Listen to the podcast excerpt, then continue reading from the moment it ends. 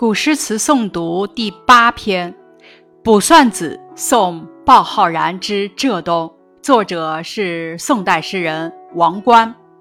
咱们来看这个题目，《卜算子》是词牌名，鲍浩然呢是词人的朋友，之意思是往去。题目的意思是送别好友鲍浩然去浙东。题目点明了要描写的主要事件。王观是宋代词人，字通叟，字号竹客，如皋人，在今江苏如皋。他的词构思新颖，不落俗套。王安石为开封府侍官时，科举及第。相传王观曾经奉旨作《清平乐》，被太后借题发挥，遭贬谪，索性自号竹客，过起了平常百姓的生活，与秦观并称二官。其主要作品有《临江仙》《离怀》《高阳台》等。这首词的背景介绍：王观送别寄深情。春末时节，王观在越州大都督府送别即将回乡的好友鲍浩然。王观对家乡充满思念，但是欲归不得。可是他仍衷心祝福好友，希望好友能享受美好的春光。下面咱们开始学习这首词。水是眼波横，山是眉峰聚。欲问行人去哪边？眉眼盈盈处。水是眼波横，意思是水像美人流动的眼波；山是眉峰聚，指山如美人蹙起的眉毛。欲意思是想、想要。行人呢，指的是词人的朋友，就是鲍浩然。那？同哪里的那个哪，眉眼盈盈处指山水交汇的地方，盈盈指仪态美好的样子。水是眼波横，山是眉峰聚。欲问行人去哪边？眉眼盈盈处，意思是水像美人流动的眼波，山如美人蹙起的眉毛。想问朋友将要去哪里？正是那有山有水的浙东之地。上片写浙东山水的美好，含蓄地表达了词人与友人的惜别之情。眼波横是送别时的泪眼，眉峰聚是因不舍而紧蹙的眉头。词人把山水比作眉眼，比喻新奇，给景物增添了几分惜别的情意。眉眼盈盈处。既指友人此行的目的地浙东，也表明无论朋友走到哪里，自己的目光都会一直追随而去，表达了词人对友人的不舍，可谓是一语双关，精巧绝伦。咱们接着再往下看：“才始送春归，又送君归去。若到江南赶上春，千万和春住。”咱们来翻译一下：才刚刚送走了春天，现在又要送你走了。如果你到了江南还能赶上春天的话，可一定要和春天同住啊！才始指方才的意思，若意思是若是、如果、假如。下阙开头直接点出了送别的主题，才送又送的递进，把词人心中的离别之苦描摹得更加深刻动人。但词人却没有一味沉浸在自己的悲伤之情中，转而殷切叮嘱将要启程的友人：“若到江南赶上春，千万和春住。”表面上吐露的是惜春之情，实际上。寄托了对朋友前景的美好祝愿，希望对方能和四季中最美好、最具有生机的春天同在，其中的深情厚谊令人感动不已。这是一首送别词，通过描写词人送别好友鲍浩然的情景，表达了词人对好友的美好祝愿，抒发了朋友间的惜别之情。与朋友分别一般是凄切悲凉的，但是呢，这首词没有陷入悲伤的气氛中，反而写得十分欢快，别具新意。词的上片把山水比作美人的眉眼，令景物有了几分惜别的情意。送别时百般不舍的情态和心思，从这样一个绝妙的比喻中丝丝透出。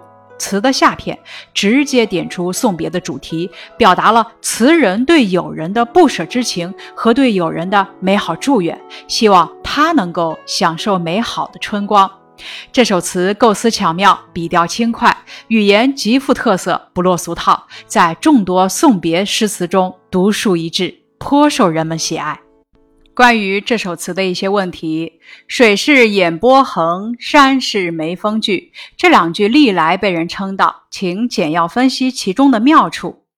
词人把流水誉为美人流动的眼波，把山峦誉为美人蹙起的眉毛。将无情的山水写得有情，即言浙东山水的美丽，给景物蒙上了一层惜别的色彩，暗含离别的情绪。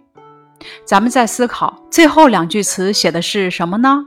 最后两句词写的是词人对友人的美好祝愿，希望对方能够享受美好的春光。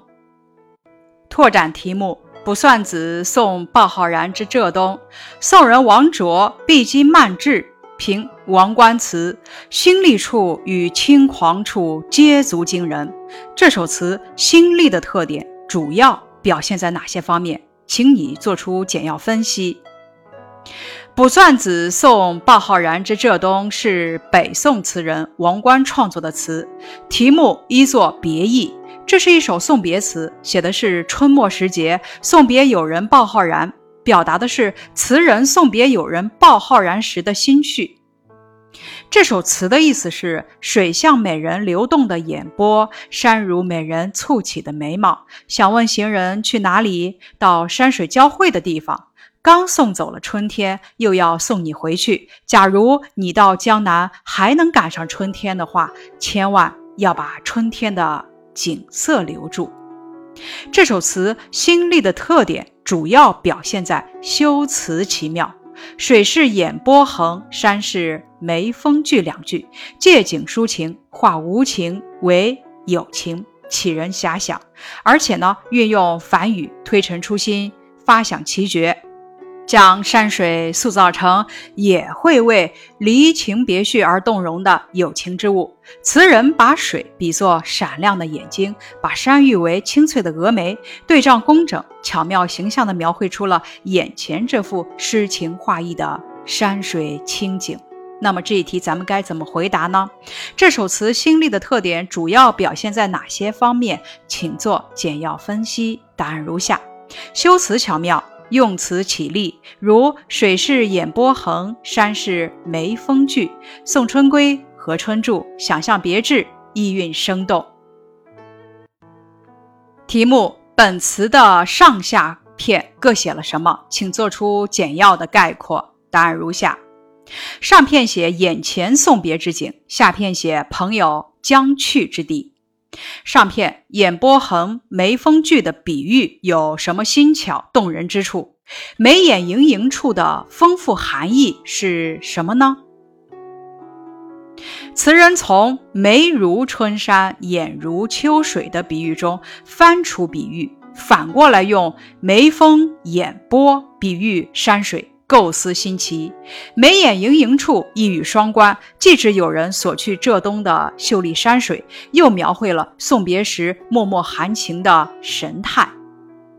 下篇四句用了三个“春”字，那表达了词人怎样的情意呢？春归君归，全都无法挽留，才送又送，可见悲情不断。以春归映衬君归。表现愁苦之深，但词人痴想有人能赶上春，并和春同住，寄托了对友人的美好祝愿。关于本词的特色赏析，这首词以巧妙的构思和轻快的笔调，在送别之作中独树一帜。前人吟咏别绪离愁的诗词很多，大多离不开寓情于景，借物抒情，而词人呢，却独辟蹊径，以拟人手法，以眼波和眉峰来比喻浙东的山山水水，仿佛这位美人正期待着朋友的到来，将惜春伤别的心情抒发得淋漓尽致，堪称词林上乘之作。前两句“水是眼波横，山是眉峰聚”和后两句“若到江南赶上春，千万和春住”更是传颂千古。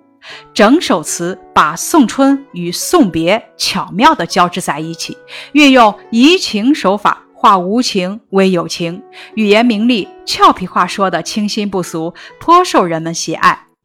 接下来给大家讲一个关于王冠的故事，故事的名字是《飞衣银章》。王冠少负才名。二十二岁时作《扬州赋》一文，洋洋洒洒四千余言，描绘了古代扬州的山川风物和兴盛衰废，一时为人们争相传阅。这篇锦绣文章传入宫中，宋神宗读后大加赞赏，当即召王冠入宫觐见，赐飞衣银章。特许他可以穿着红色的官服，佩戴银色的奖章出入宫廷。君臣二人常常在一块儿共赏诗文。接着，咱们来讲卜算子词牌名的由来。卜算子本意为歌咏占卜测算的小曲，又名百尺楼、眉峰壁、楚天瑶。相传呢是借用初唐四杰之一骆宾王的绰号。骆宾王写诗的时候，特别喜欢在对仗中使用数字对，比如“秦塞众官一百二，汉家离宫三十六”。再比如“小堂起帐三千户，大道青楼十二重”。再比如“且论二八千金事，宁知四十九年非”等。因此，人称卜算子。以上是卜算子送鲍浩然之浙东的学习部分，感谢你的收听。